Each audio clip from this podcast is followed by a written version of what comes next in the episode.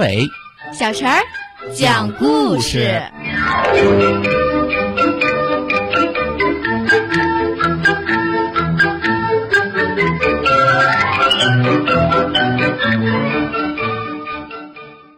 请听故事《巧克力树》。要过年了，送什么礼物给朋友呢？一大早，小松鼠就坐在家门口想啊想，哎，突然他有了一个好主意。嗯，送贺卡。呃，用最最心爱的松子来做贺卡吧。小松鼠赶快跑进屋，拿出彩色笔。在每颗松子上都画了一个自己最喜欢吃的巧克力。画完以后，再把松子装进口袋里，挨个给朋友们送去。小熊还在睡觉，等它一醒来就会收到的。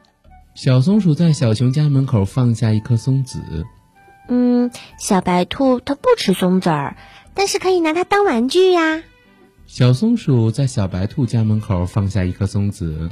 哇，小燕子去南方了，等它回来可以看到的。小松鼠在小燕子曾经住过的屋檐下放下一颗松子。春天到了，小松鼠去邀请朋友们出来玩。诶，哪来的巧克力香味儿？小松鼠顺着香味儿走下去，它惊奇的发现，三个好朋友的家门口居然长着一模一样的三棵小树。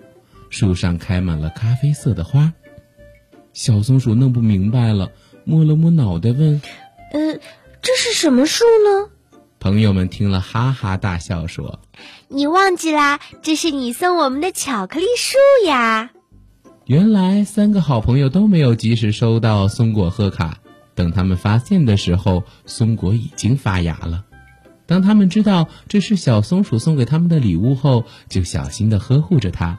不让它受一点伤害，他们想等树长大了结出松果来，再回赠给小松鼠。没想到树上结的居然是巧克力糖果，这下可好了，接下来整整的一年，他们都会在浓浓的巧克力香味中度过。